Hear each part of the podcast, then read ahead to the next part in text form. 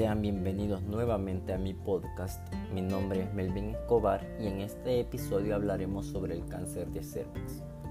El cáncer invasivo de cuello uterino se considera una enfermedad prevenible, puesto que tiene un largo estudio preinvasivo.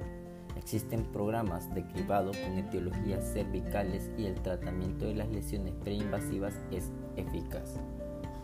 Este es un tumor maligno que se desarrolla en células del cuello uterino con capacidad para invadir los tejidos periféricos sanos y de alcanzar órganos lejanos e implantarse en ellos.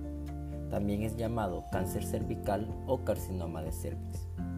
Existen dos tipos principales de cáncer cervicouterino, el carcinoma de células escamosas y el adenocarcinoma. Evidencias señalan que esta neoplasia se debe hasta en un 98% de las ocasiones debido al virus del papiloma humano, del cual se han identificado más de 100 genotipos y cerca de 20 afectan al cervix.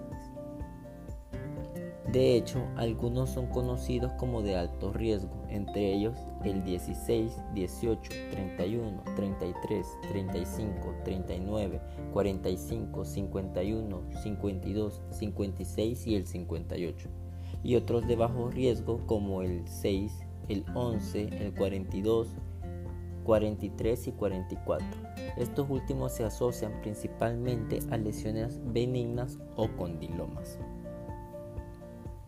Entre los modos de transmisión del virus del papiloma humano se encuentran las relaciones sexuales, incluyendo el coito vaginal, anal y el sexo oral, el contacto de genital a genital sin penetración vaginal, contacto de piel a piel con un área del cuerpo infectado por el virus del papiloma humano y el contacto de genitales con objetos sexuales u, otros contaminados con virus del papiloma humano. Epidemiológicamente hablando, en El Salvador el cáncer de cervicouterino es el más frecuente y con más alta mortalidad entre las mujeres. Entre los 40 y 45 años se observan las lesiones precancerosas.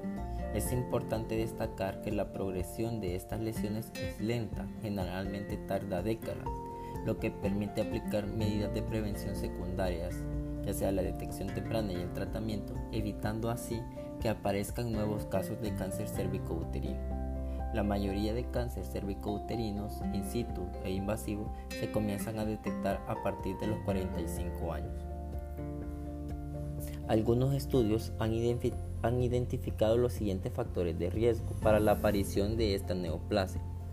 Bajo nivel sociocultural, inicio de vida sexual a temprana edad, múltiples compañeros sexuales, varón de alto riesgo por tener múltiples parejas o alguna de ellas con el antecedente de cáncer cervicouterino, infección por el virus del papiloma humano, tabaquismo e infección por el virus de inmunodeficiencia humana, VIH, estos factores apuntan hacia un agente infeccioso transmitido por vía sexual.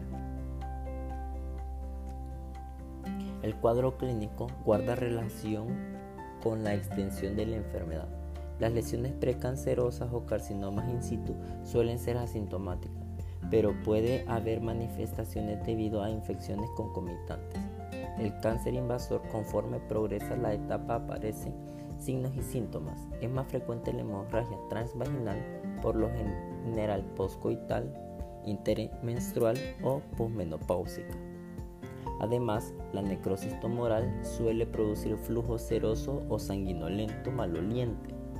Estos síntomas aparecen tempranamente en los tumores, tumores exofíticos del ectocervix, pero en los tumores del canal endocervical las manifestaciones son sutiles aún con lesiones avanzadas. En estas etapas intermedias y avanzadas, la mujer puede evidenciar ataque al estado general, con adenopatías inguinales y o supraclaviculares, edema de miembros inferiores, puede percibirse mal olor producto de la necrosis tumoral y por último ocurre sinusorragia transvaginal. En los tumores más avanzados, la infiltración de la vejiga o recto pueden conducir a la formación de fístulas, hematuria y hematoquesia, dolor pélvico, dolor en el territorio del nervio ciático, edema de la pierna y dolor lumbar debido a la extensión a vísceras contiguas, compromiso del plexo sacro y obstrucción linfática, vascular o uretral. Los síntomas generales propios de la enfermedad avanzada incluyen pérdida de peso, anemia y síndrome urémico. En los casos iniciales del cuello, del cuello uterino suelen palparse indurado. En los, en los avanzados se palpa una lesión voluminosa, irregular y fácilmente sangrante. En mujeres posmenopáusicas es más difícil la exploración debido a que con frecuencia la lesión se localiza en el canal endocervical y el cervix se encuentra capsulizado. Además existen dificultades para practicar el tacto vaginal por la estrechez y menor elasticidad, elasticidad de la vagina y la menor cooperación de la paciente se realiza una exploración bimanual para evaluar la forma, dimensiones y movilidad del útero. El útero puede estar crecido debido a infiltración endometrial o colección uterina. Si el útero está fijo, con seguridad es por la infiltración tumoral hasta la pared pélvica. Para valorar la extensión del cáncer hacia los parámetros vejiga y o recto es necesario realizar una exploración recto-vaginal cuidadosa. En inspección con espejo vaginal se puede encontrar un cuello uterino clínicamente normal, una pequeña úlcera indurada y hasta una lesión clásica exofítica o endofítica. Esta última con frecuencia da forma al cervix en barril.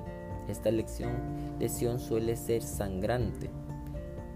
En los casos avanzados puede asociarse a un crecimiento infiltrante y pétreo dentro de la pelvis o una cavidad anfractuosa. También se efectúa un examen cuidadoso de la vagina, vulva y piel de la región perianal debido a que existe riesgo de un segundo tumor primario en estas zonas. El diagnóstico y evaluación de la extensión de la enfermedad.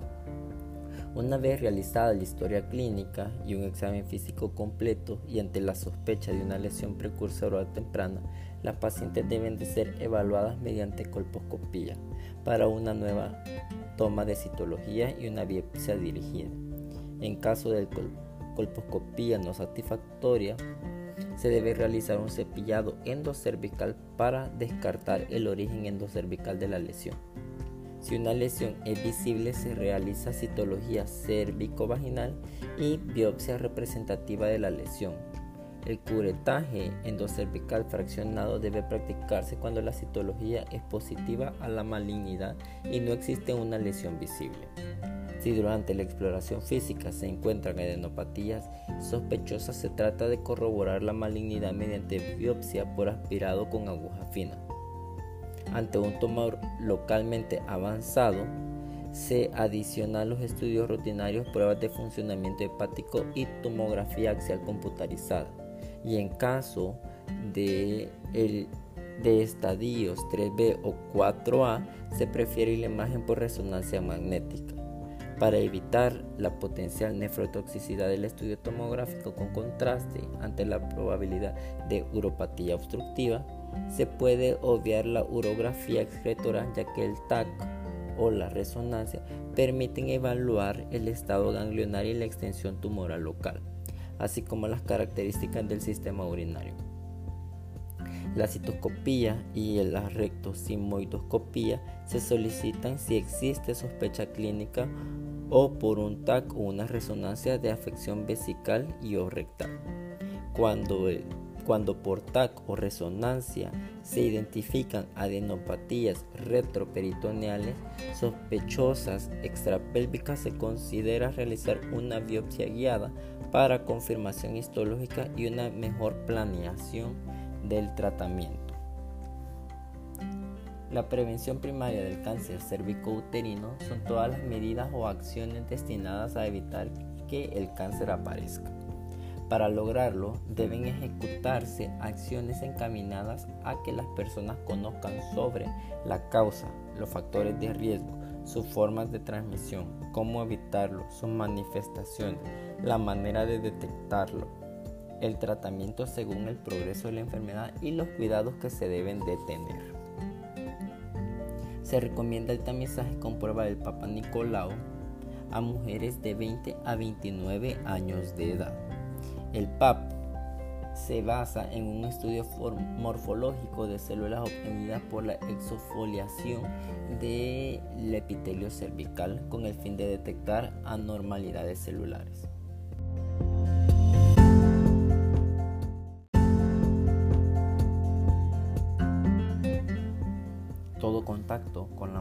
Servicios de salud debe servir para recomendar la realización de la toma de la citología informándole sobre las condiciones que deben cumplirse previo a la toma. Dentro de ellas, evitar las relaciones sexuales dos días antes de la toma del PAP. Evitar el uso de duchas o medicamentos vaginales dos días antes. Evite el uso de espumas, cremas o gelatinas espermicidas dos días antes que no se encuentre menstruando y en la mujer puérpera debe programar la toma de la citología a partir de las 12 semanas postparto si no tiene un PAP vigente. Para finalizar, hablaremos sobre el un poco sobre el tratamiento. La elección del tratamiento guarda relación con dos factores. Uno, el estadio clínico y el otro, las condiciones propias del paciente.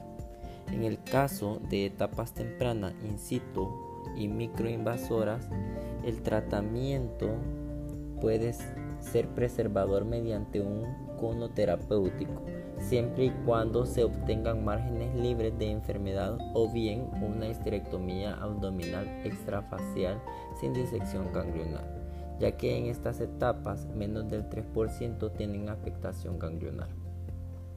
En las etapas 1 a 2 todos los estadios 1B1 y los 2A tempranos, la histerectomía radical y la linfadenotomía pélvica son el tratamiento estándar, aunque podrían tratarse con radioterapia obtenidos similares buenos resultados en supervivencia global. En contraste, los pacientes en estadios no susceptibles a tratamiento quirúrgico, la quimioterapia y la radioterapia concomitantes son el tratamiento de elección. Esto ha sido todo en este episodio. Muchas gracias por escucharnos.